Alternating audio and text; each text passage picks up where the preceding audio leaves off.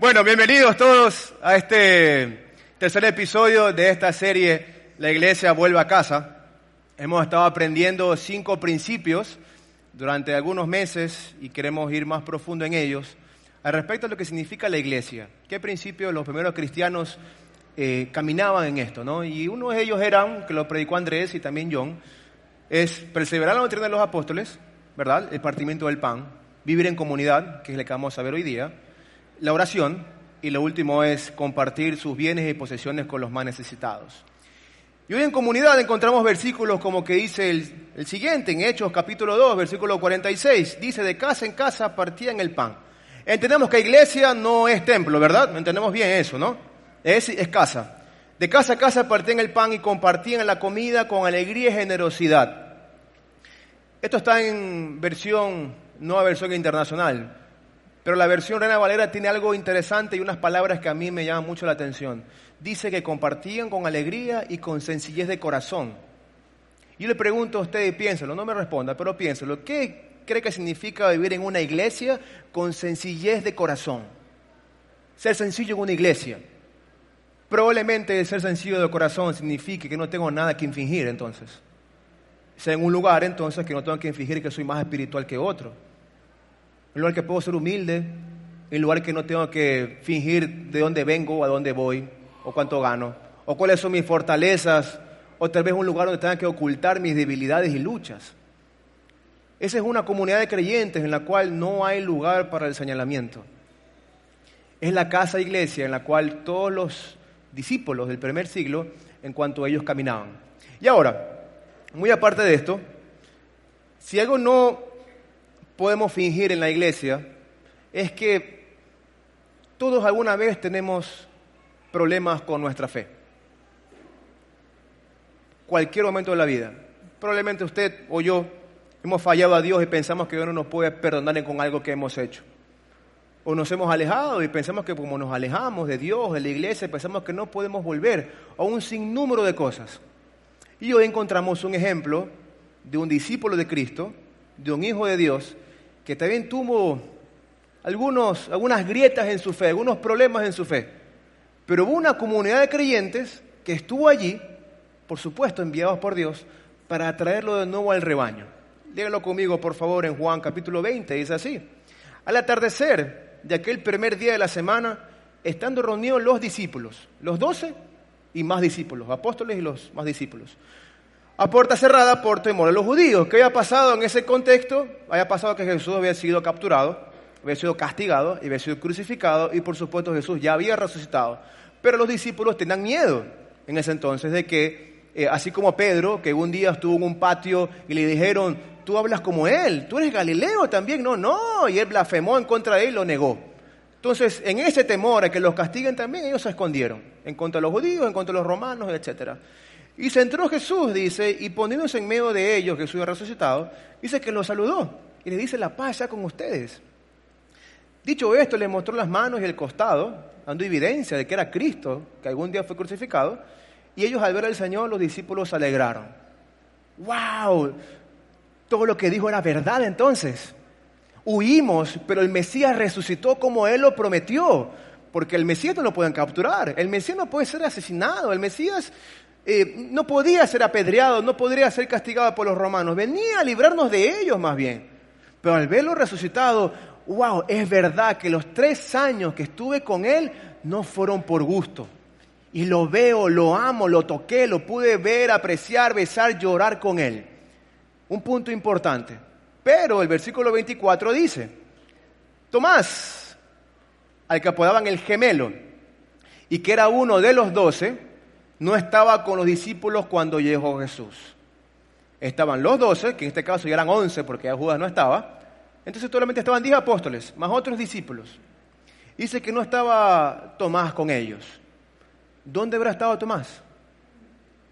¿Qué habrá estado haciendo? ¿Qué cosa habrá estado pensando por su cabeza Tomás, sabiendo que un día a la persona que entregó su vida y había creído cada palabra sobre él, había sido capturado y la Biblia dice, cuando Jesús fue capturado todos huyeron despavoridos. Probablemente se escondió en su casa, en la casa de un amigo, y tal vez pensamientos en su cabeza comenzaron a gobernar. ¿Cómo es posible? El Mesías no puede ser capturado. El Mesías no puede ser asesinado. Tal vez tiene un amigo, un familiar que le digo, te dije, ¿para qué te fuiste tres años con él? No, el Mesías. Si hemos leído muchos pseudomesías habían también en ese entonces, en esa historia. Tal vez era uno más de ellos. Pues de pronto me hace llegar a pensarle, a preguntarle a usted qué piensa usted. ¿Dónde se puede haber aislado Tomás después de haber visto capturar a Jesús? Después que lo han crucificado, después que haya prometido una vida eterna para todos, haber traer un reino, probablemente para él el reino significaba otra cosa, él se pudo que esconder. El versículo 25 del capítulo 20 dice, a los sí que los discípulos le dijeron, hemos visto al Señor. Y en esto hay un, se puede decir, un pequeño abismo entre versículo y versículo, que Tomás estaba aislado en su casa, tal vez, como pensamos. Pero los discípulos vieron a Jesús, lo vieron resucitado. Lo más cumbre que pudo haber pasado en su vida fue eso, que fue la resurrección del Mesías. Pero ellos fueron a buscar a su amigo. Y le dijeron, tocaron la puerta de su casa o probablemente del vecino. ¿Has visto a Tomás? ¿Lo has visto a algún lado? ¿Lo has visto? ¿Lo has visto? ¿Lo has visto? Hasta que lo encontraron. Y lo primero que le dijeron es, hermano, hemos visto al Señor. Es real todo lo que dijo, estás vivo, te sigue amando, quiere estar contigo, no te ha abandonado. ¿Qué haces allí? Vamos, vamos muchachos, te animo a que, a que vengas también porque lo hemos visto en casa. Y de pronto, por eso le decía que qué pudo haber estado haciendo Tomás. ¿Qué pensamientos pudo haber gobernado su corazón o su cabeza? ¿Qué, ¿Qué, otras palabras u otros testimonios de otras personas pudo haber estado escuchando? Que dijo las siguientes palabras, versículo 25 mismo, dice, mientras no vea yo la marca de los clavos en sus manos y meta mi dedo en las marcas de mi mano en su costado, no lo creeré, repuso Tomás. Pensó él, mm, si no lo voy a ver entonces, con todas las evidencias que ustedes me están contando, probablemente los discípulos le contaban, porque Tomás creo que no estaba cuando le traspasó en el costado, estaba Juan. Probablemente Juan le contó que, ¿sabes qué? Le clavaron algo en, el costado y lo mostró también. ¿Sabes qué? No voy a creer. No voy a creer hasta que lo vea. Estamos hablando de un apóstol, no estamos hablando de cualquier persona nueva en la iglesia. No es una persona que tiene meses, es una persona que vio a Jesucristo hacer milagros, le vio probablemente caminar sobre el agua, calmar las tempestades, resucitar a Lázaro, sanar al paralítico, echar fuera demonios. Cuando los judíos tentaban contra él con argumentos y preguntas, Jesús siempre sabiamente les cayó la boca a todos. A él lo siguió. Y de buenas a primeras digo, ¿sabes qué? Si no lo veo, no lo voy a creer. Si eso pasó con Tomás, ¿qué puedo esperar yo entonces? Un ser humano muy corriente. como usted y como yo, en nuestras cosas de fe. Pero dice que una semana más tarde, versículo 26, estaban los discípulos de nuevo en la casa y Tomás ya estaba con ellos. Una semana después, probablemente los discípulos fueron una vez al día o en año, vamos, vamos, hemos visto al Señor, hemos visto, está vivo, está vivo, está vivo, vamos, vamos. Se tardaron una semana hasta que Él llegue a casa con ellos de nuevo. Y yo creo que, siendo Tomás como nosotros, tal vez Tomás no estaba parado en la puerta como guardián esperando que Jesús entre. Tal vez con todas sus cosas en, su cabeza, con cosas de fe, cosas que tal vez han agitado mucho sus emociones también. Tal vez en la casa adentro, tal vez Tomás no estaba parado de frente. Tal vez yo pienso que si es como yo, Tomás estaba en la esquina escondido. A ver si que Jesús llega a venir.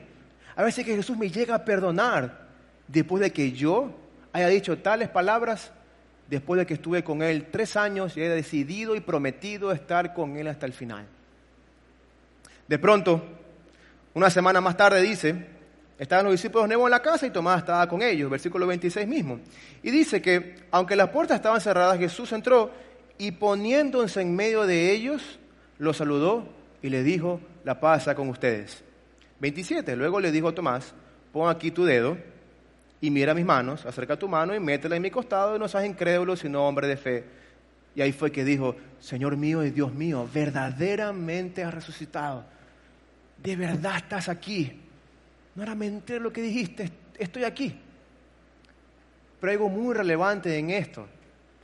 que por supuesto el reencuentro de Jesús con este hombre es, es lo todo, es lo máximo, es que Tomás tenía una comunidad de creyentes que fueron por él. Una comunidad de gente que no lo abandonó. Ya, que Tomás piense lo que quiera. No, fueron a su casa a buscarlo, probablemente a su casa o la cueva donde estuviera, a decirle, he visto al Señor de esta forma. Es real todo lo que dice. Vamos. El ánimo, el consuelo, el respeto para que este hombre de Dios, este apóstol escogido por Dios, este enviado de Dios, continúe su propósito de vida con Cristo. Y es por eso que así la comunidad de creyentes en la que Jesús nos motiva a hacer. Porque probablemente nosotros, tal vez vengan nombres en su cabeza, no es por criticar a nadie, tal vez alguien que no venga nunca más, por cualquiera que sea el motivo. ¿Y qué tal si somos la comunidad de creyentes que vamos por aquellos que ya no vienen? Aquellos que se desanimaron. ¿Y sabe qué? Normalmente usted y yo tenemos la tendencia emocional de aislarnos, ¿cierto? si nos sentimos pecadores o lastimados o cualquier forma, buscamos la forma de huir. Está desde el Edén y buscamos la forma de huir. Elías también lo hizo, mucha gente en la vida lo hizo, huir y huir. Y créame que nosotros no fuimos creados ni tenemos el propósito de permanecer solos en esta vida. Y peor, a crecer como creyentes. Necesitamos una comunidad de creyentes para seguir creciendo en nuestra fe en Cristo Jesús. Y lo más increíble de todo es que los discípulos no le dijeron eh, un consejo tal vez humanista, eh, ya olvídate de eso, vamos a tomar, vamos a chupar, hagamos lo que sea, como tal vez usted y yo, usted a mí nos han dicho alguna vez. No, que dijo interesante, puso a Jesús en medio de ellos. Tu verdadero amigo cristiano es aquel que pone a Jesús enfrente a ti el que pone su palabra frente a ti, el que te ánimo y parece que aún cuando las cosas están durísimas, sabes que Jesús te sigue amando y que te puedes encontrar nuevamente con Él. Entonces, si puedo continuar, ejemplo, una comunidad de creyentes como la que los discípulos tenían, es ir por aquellos que ya no están. Porque Dios también los sigue amando. O probablemente lo hicieron con usted lo han hecho conmigo, también lo han hecho con ustedes, que el día que usted no quería saber nada y tenía un quebranto en su fe, siempre hubo alguien que le dijo, vamos, he visto al Señor. ¿Y no cree usted que hay un Tomás en todos nosotros, tal vez? La iglesia probablemente sea un lugar, o el templo, mejor dicho, sea un lugar en el cual tengamos que fingir una super fe como algún día nos enseñaron. Y otra les digo, no hablo con un hombre recién convertido, hablemos con un enviado de Cristo. Hablamos con él, caminó con él, que conocía las profecías, que lo vio, lo tocó, estuvo con él en el mar, en la tierra, en todos lados. Y aún así tuvo ese problemas de duda. Lo malo, nuestro y el ser humano, es aislarnos. Pero allí es cuando la comunidad de fe enviada por Dios es que nos trae de nuevo al rebaño. Necesitamos caminar juntos en una comunidad creciente y creyente en Cristo Jesús. Y cuando digo creciente, no quiere decir por números. Si usted dice estamos creciendo como iglesia, no quiere decir que crecemos como templo o crecemos en número. Crecemos en entendimiento de estas cinco cosas, de perseverar en la doctrina de Cristo, de vivir en comunidad, de partir el pan juntos, orar y por supuesto compartir las cosas con los que más necesitan. Así como Tomás, todos necesitamos un amigo, un discípulo de Jesús, que nos diga que ha visto al Señor obrando en su vida. Todos necesitamos un amigo que nos vaya a buscar y en ocasiones todos necesitamos ser ese amigo que vaya a buscar a quien también se alejó. La forma como obró la vida de los discípulos en esa semana, en ese día, fue ver a Cristo resucitado. No hay nada más relevante que eso. Y a veces uno tenemos la tendencia de preguntarnos cuál es mi función o mi lugar en la iglesia. Tocando la alabanza o sirviendo afuera, predicando, los niños, etc. Lo doy una para usted. Usted puede compartir lo que ha hecho Dios en su vida esta semana con aquellas personas que no le conocen o se han alejado. Esa es su función también. Y le pregunto a usted algo. No me responda, pero le pregunto. ¿cómo ha visto usted obrar a Dios esta semana entonces? ¿Qué ha hecho Dios con usted esta semana? Te usted diga, no, pues tuve muchos problemas en el trabajo, tuve cosas en la iglesia, tuve cosas en, en mi casa, pero tal vez hay situaciones que Dios no ha cambiado todavía para formarnos como Cristo, pero hay cosas que Dios sí ha hecho en las cuales no hemos probablemente parado bola.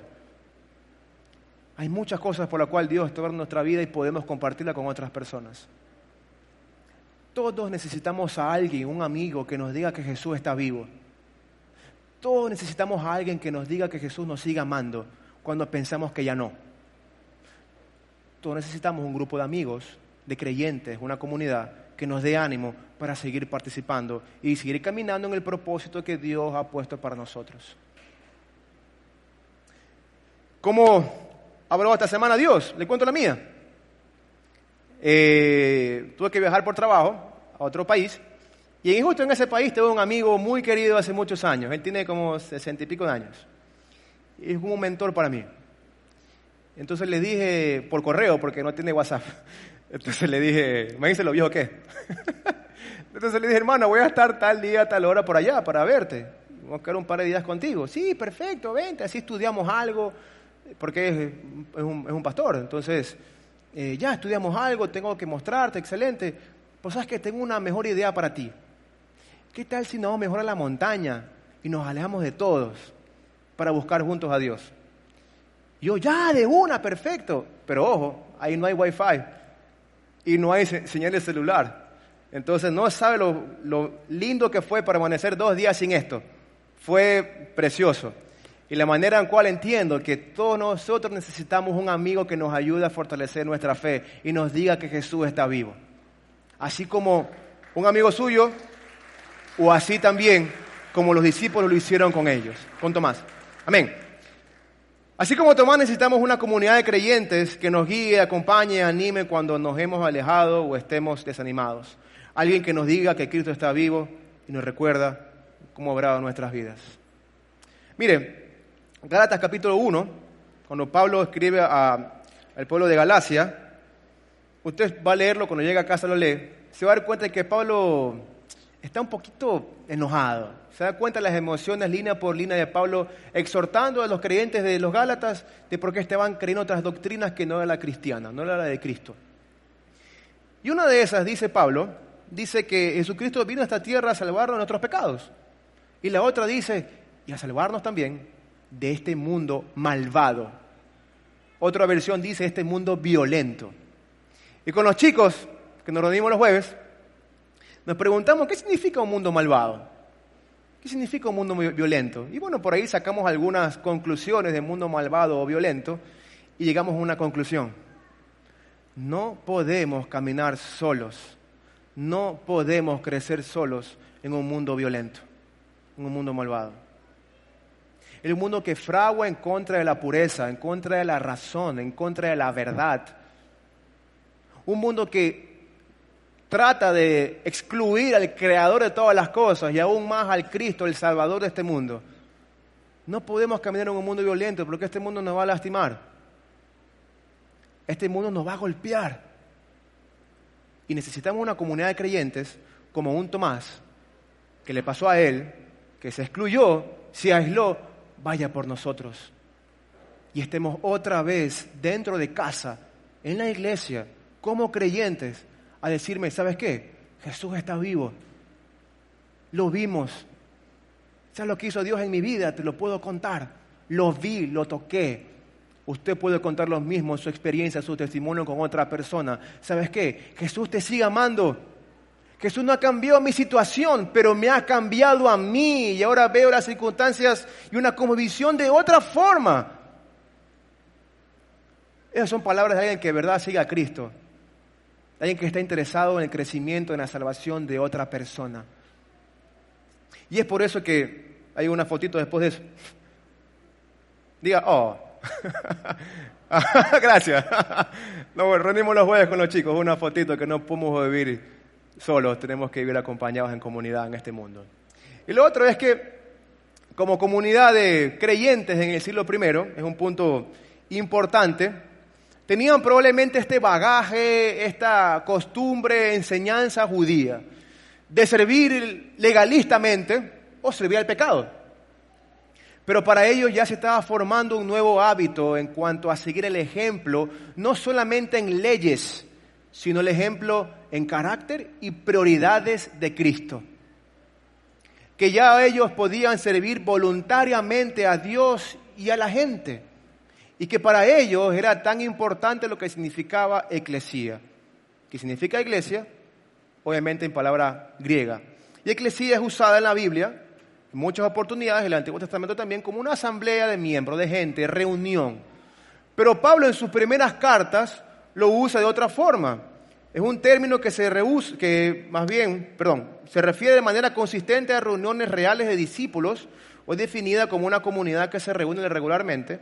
Significa una, una reunión de carácter claramente dinámico y no estático. Entonces, eclesía no era el domingo en la iglesia, el sábado en el culto, el viernes en el culto. La iglesia para ellos era su estilo de vida de convivir con creyentes, su estilo de vida de compartir Cristo con otras personas, de comer juntos, de orar juntos, de consolar a otros. Dice la historia que cuando los romanos salían por la peste, todos los cristianos entraban a Roma para consolar, probablemente sanar lo que podían hacerlo, predicarles Cristo y algunos morir con ellos. Dice la historia que eso significa una creación divina y que no es meramente una asociación humana. Es algo divino en la cual el Señor a mí y a usted nos ha hecho parte. Una comunidad de creyentes que no solamente estamos los domingos en la iglesia, sino que vivimos constantemente el lunes a viernes en comunicación con Dios, en comunión con Dios y en comunión con la gente.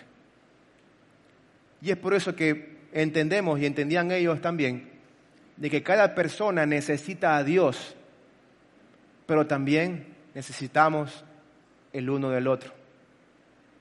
Dígale que está a su lado, te necesito. Pero bien, ¿no? Ya si son esposos, dígaselo cariñosamente, te necesito. es así.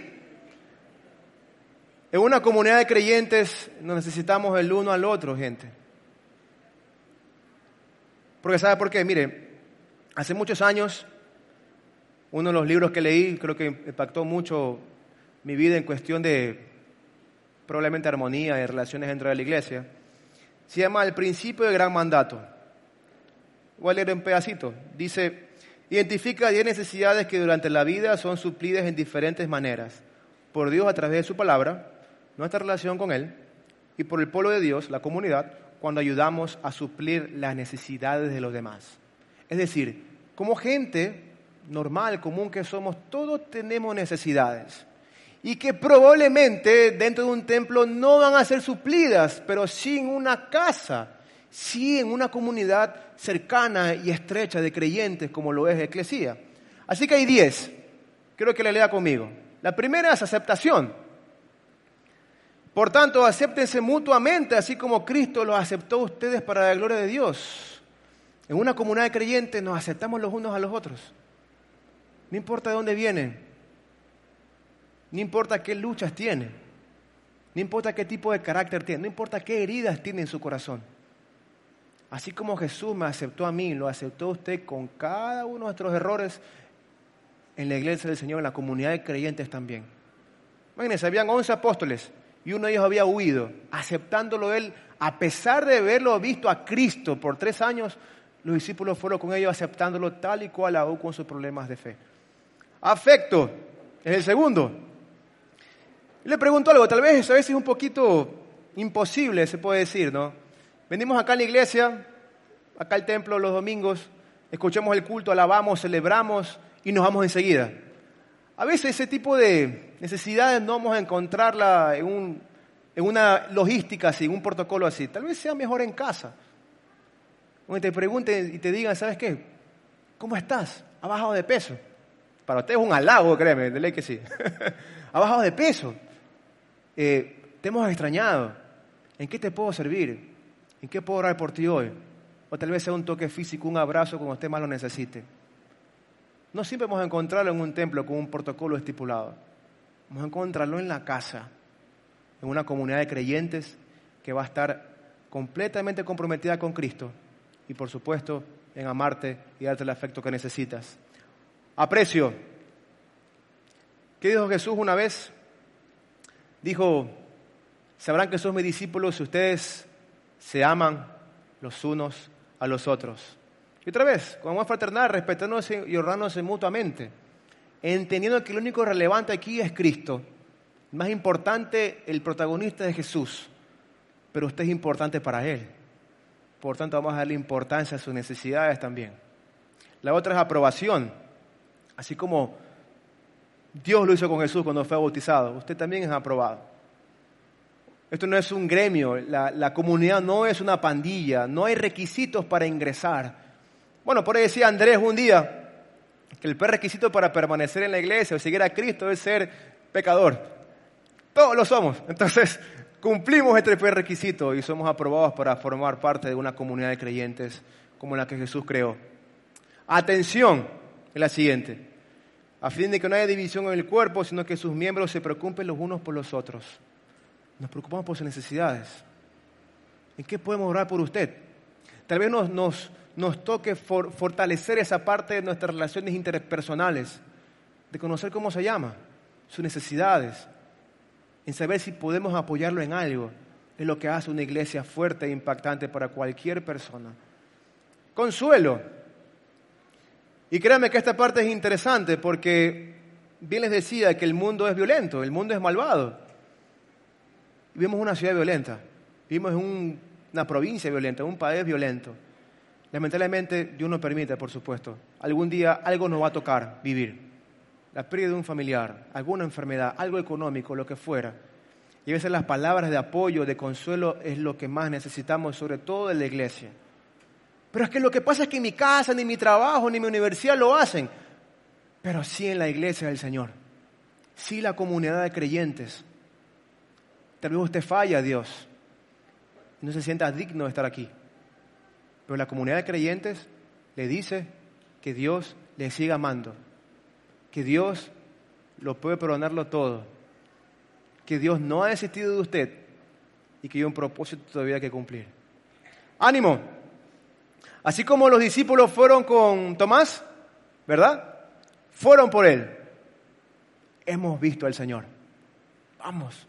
Y ocho días después, una semana después, estuvo con los discípulos reunidos a ver si era cierto que Jesús aparecía el ánimo que usted y yo necesitamos. Usted y yo, créeme, no somos robots. Es verdad, ¿no? No somos robots. No, es que yo no necesito emociones de nadie, no necesito que nadie me respete, yo soy lo máximo. Eso no es verdad. Todos necesitamos un momento en nuestra vida que nos digan que todo va a estar bien, que Jesús está al control de las cosas y que cualquier cosa nuestra distancia está dentro de un teléfono para darnos un abrazo, una oración, un acompañamiento, sencillamente escucharte y consolarte cuando llores. Eso solamente se ve en la iglesia del Señor. Respeto. A todos respetamos. Respetamos su manera de pensar. Una de las cosas que sé la iglesia el primer siglo era la libertad que nos daba Cristo en poder expresar nuestras emociones, expresar lo que pensamos también. Usted aquí puede expresar lo que siente y puede expresar también lo que piensa. Y respetamos aún los más profundos pensamientos en su corazón. Hay cosas que no tenemos de acuerdo, otras que sí. Pero eso no quiere decir que no dejaremos de pensar que usted tiene un gran valor para Dios. Seguridad, otro punto de seguridad es que tratamos de que nuestras relaciones entre nosotros siempre sean en armonía. Sabemos que la gente es complicada a veces, ¿no? Todos tenemos diferentes temperamentos, carácter, heridas, qué sé yo. Una de las cosas que yo aprendí, por ejemplo, por los que estamos en Celebra o estamos sirviendo en Celebra, es la seguridad que tenemos en una comunidad de creyentes para compartir lo que más nos duele también. Y saber que no va a salir eso a ninguna otra persona y que van a estar comprometidos en nuestra recuperación emocional. Apoyo es la última.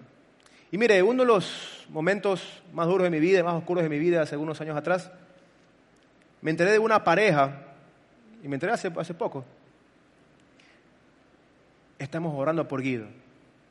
No, sabe, no tiene idea lo apoyado que me sentí en ese momento. Ese apoyo en silencio. Porque nunca me dijeron nada, fue una tercera persona que me dijo, ellos están orando por ti. ¿Cuánto más necesitamos nosotros cuando sabemos que este mundo a veces nos lastima? Un hombro en quien llorar, un ánimo de aquella persona que nos diga, ¿sabes qué? Vamos, la historia no, no ha terminado. Estás caído, te levanto. Estás exiliado por algún lado como Tomás. Yo te voy a buscar. Necesitamos estas diez necesidades dentro de una comunidad de creyentes. Y a veces no las vamos a encontrar en el trabajo. A veces tampoco en la casa. Peor en la universidad, con un profesor bravísimo, con un, eh, jefe grosero, qué sé yo, lo vamos a encontrar dentro de la iglesia. Y que el Señor el Espíritu Santo con muchísimo ánimo lo va a hacer, por supuesto, relevante para todos. Y mire que todos tenemos esta necesidad en permanecer como familia de familias. Y no podemos crecer solos. No, el cristianismo no se basa solamente en venir a escuchar a predicar a alguien y ir a mi casa.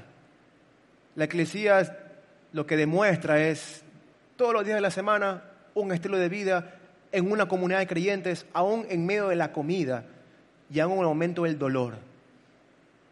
Que en el momento del júbilo se regocijen conmigo y en el momento del dolor también lloren conmigo. Eso es una comunidad de creyentes, en la cual, así como Tomás, fueron por él. Yo tengo algunas preguntas para usted. Y usted sepa responderlas en sí mismo. ¿Es suficiente para usted vivir en comunidad, entre comillas, solamente los domingos? ¿Es posible encontrar estas necesidades que todos tenemos un domingo en el templo? ¿Es posible encontrar atención un domingo en el templo? Hay mucha gente, tal vez, que, no, no, puedo verme con todo el mundo, usted, no puedo ver a todos mis amigos, pero sí en una casa. Ahí puedo crecer espiritualmente, ahí puede crecer mi fe, ahí saben mis necesidades, puedo ser quien soy ahí en mi casa puedo crecer en comunidad. otra pregunta es, ¿se ha sentido usted como Tomás alguna vez? Yo, por supuesto que sí. ¿Qué le ha costado creer en Dios en algo? Que usted se apartó, se alejó días o meses o años probablemente de Dios de alguna otra forma, cualquiera que sea el caso. Pero la siguiente pregunta dice, ¿ha tenido un amigo un grupo de creyentes que le han ayudado a fortalecer su fe. Habrá una casa para usted, una comunidad de amistades, discípulos de Cristo que le diga, hermano, Jesús está vivo, Jesús te sigue amando, no importa lo que hayas hecho. Hay una historia que cumplir, hay un propósito contigo todavía, Jesús no ha desistido de ti, tienes valor todavía con Cristo. ¿Existe para usted esa comunidad en su vida o quisiera descubrirla? Porque sí existe. Y la última, ¿Aún crees que puedes caminar sola en este mundo malvado o violento? ¿O necesitas una familia extendida que te acompañe? Este mundo nos va a lastimar si ya lo ha hecho o si ya lo ha hecho. Tarde o temprano.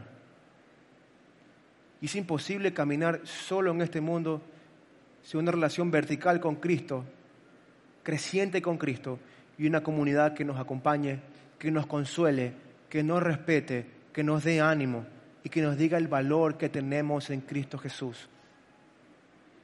Es por eso que de hace meses hemos estado tratando de comunicarles a usted lo que significa la casa iglesia. De que la iglesia son en la casa, de que el crecimiento, el, el creyente, el discípulo están en la casa, en medio de una comunidad de creyentes. Que quien se cae se lo levanta, de respeto, de valor para todos. Y es por eso que hemos abierto algunas cosas, ¿no? Y algunos han preguntado también. Y al final de esta serie le vamos a dar los, los, nombres y las ubicaciones de ellas. Pero también hay lugares aquí en los cuales usted puede encontrar esta comunidad. Uno de esos es Celebra, por ejemplo. Otro es Punto de Partida. La casa iglesia que vamos a tener también en el medio de la ciudad. Es saber que allí podremos tener una comunidad en la cual puedo ser yo. Así como vemos al principio, es un lugar es una casa, es una familia en la cual no tengo que fingir nada. No tengo que fingir que estoy con una fe por las nubes. Porque créanme que usted y yo a veces estamos por aquí, no se deje engañar, pero a veces no estamos allá arriba, estamos acá abajo a veces, por cualquier situación que el mundo nos pueda haber golpeado. y dudamos y nos alejamos.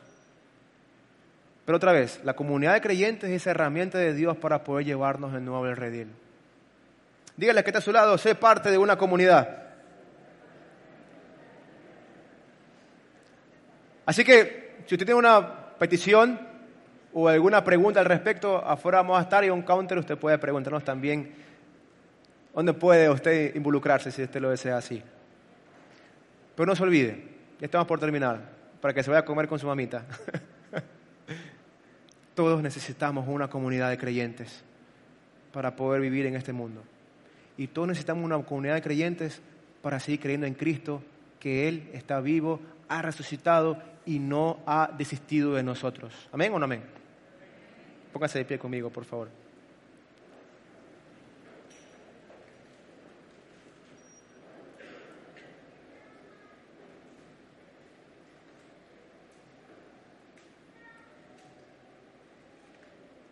Si está con su mamita, abrázala. O entre familia, entre amistades. Si está solo, póngase la mascarilla, abrace a alguien. Probablemente entre algunos no nos conozcamos. Pero la verdad, como vemos aquí, no te puedo decir no te necesito.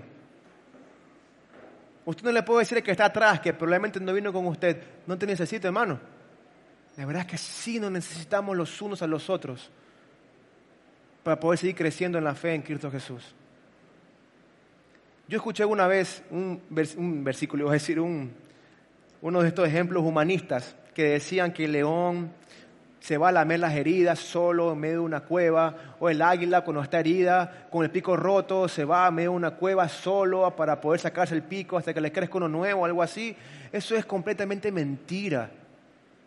No, es que yo soy un león y me toca esconder hasta que me sienta bien. No. Aislarse es la peor herramienta que podríamos encontrar en nuestra vida cristiana y de fe. Necesitamos a la gente que nos siga animando a creer en Cristo y nos siga animando que la historia no se ha acabado por más duro que haya sido el camino. Si pasó con Tomás, un hombre creyente y apóstol de Cristo, ¿qué podemos esperar nosotros? Necesitamos una comunidad de creyentes que vaya por nosotros. Dígale que está a su lado, dígale a la gente que está alrededor suyo, sus amistades, la gente que tal vez ya no lo ve dentro de aquí de la iglesia, dígale cómo Dios ha obrado en su vida y estará cumpliendo el propósito de la comunidad de creyentes que Dios nos mandó a hacer. Ore conmigo, por favor. Papi, gracias, precioso Dios, por no rendirte con nosotros. Gracias, papi, por ir por nosotros, Señor. Cuando decidimos alejarnos algún momento, aislarnos, etc. Gracias, Señor, porque somos parte de una comunidad, o hacernos parte de una comunidad. Ayúdanos, Señor, a comprender estos principios, papi. Te lo pedimos, Señor. Yo creo que así, Señor, podemos impactar este mundo, siendo la iglesia, así como tu iglesia impactó Roma, Señor, y impactó ah, los pueblos aledaños en su momento, Dios, también podemos impactar a la gente que hace el mal para que te conozca a ti, Señor.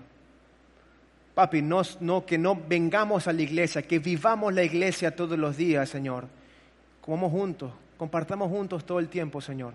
Espíritu Santo, guíanos a toda verdad, Señor. Recuérdanos siempre todas estas cosas, Señor. Te lo pedimos en el nombre de Jesús. Y gracias, papi, por nuestras mamitas.